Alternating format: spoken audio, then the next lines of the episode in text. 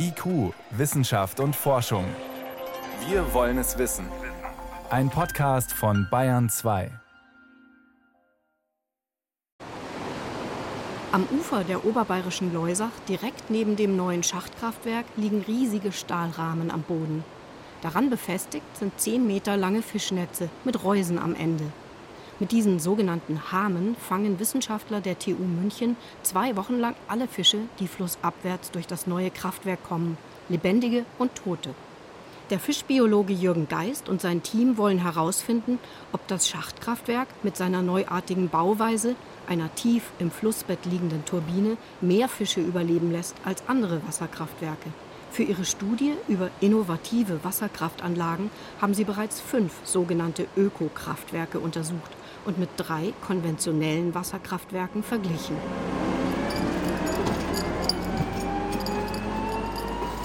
Ein Kranfahrzeug hebt den ersten Hamen langsam hoch und senkt ihn in die Leusach hinab.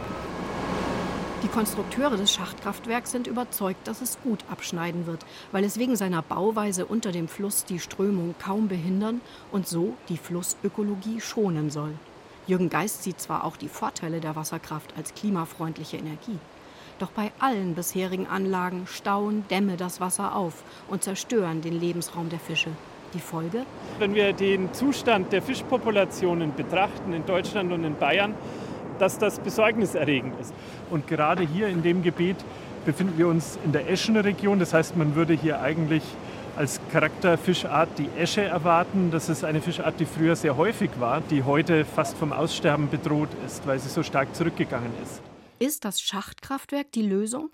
Der Sog nach unten in die Turbine soll so gering sein, dass die meisten Fische einfach darüber hinweggleiten. Außerdem liegt ein Fischschutzrechen waagrecht über der Turbine. So soll auch das für das Flussökosystem wichtige Geröll ungehindert in den Unterlauf gelangen. Fischschonend und umweltfreundlich wollen auch die anderen Ökokraftwerke sein, die Jürgen Geist untersucht hat. Etwa die sogenannte VLH-Turbine, bei der die Fallhöhe vom Ober- ins Unterwasser sehr gering ist und die sich sehr langsam dreht. Auch die konventionellen Kraftwerke aus der Studie sind fischfreundlicher als üblich, denn sie wurden mit Fischschutzrechen versehen. Überall haben die Wissenschaftler Versuchsfische eingesetzt. Zusammen mit den natürlichen Beständen haben sie insgesamt über 70.000 Fische in ihren Netzen gefangen und dabei einige Überraschungen erlebt. Genau, schauen wir mal den Barsch an. Der ist auch wunderschön. Flossen sind auch intakt. Genau. Alles okay, ne? Schuppenfeld ist gut. Jawohl, prima. Der Aal, am Kopf hat er eine kleine Eine Verletzung, kleine ne? aber ansonsten aber ist der okay. minimal, Genau. Es gibt nicht selten Fälle, wo der Fisch äußerlich fast unversehrt aussieht und wo wir aber dann trotzdem sehr schwerwiegende innere Verletzungen vorfinden können, bis hin zu Brüchen der Wirbelsäule, ganz schwere Einblutungen, ein Platzen der Schwimmblase, was dann häufig eben auch zu dem Tod der Fische führt, aber eben nicht immer sofort, sondern in manchen Fällen auch erst zeitverzögert.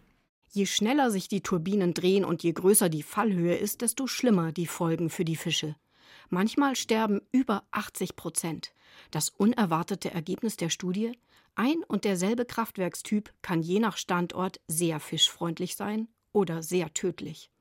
Für die Wissenschaftler ist klar, in Zukunft müssen Kraftwerkstyp, Standort und Betriebsweise genau aufeinander abgestimmt werden. Ein weiterer Befund, der auch so nicht erwartet war, war der, dass viele dieser Anlagen die ja als innovativ und als besonders fischfreundlich auch vermarktet werden, dass bei einigen dieser Anlagen deutlich höhere Schäden auftraten als bei den konventionell nachgerüsteten Anlagen. Das heißt, man kann nicht notwendigerweise den Schluss ziehen, neue Anlage, innovative Anlage ist gleich fischfreundliche Anlage und umgekehrt kann man nicht notwendigerweise den Schluss ziehen, dass konventionelle Technik immer schlecht sein muss.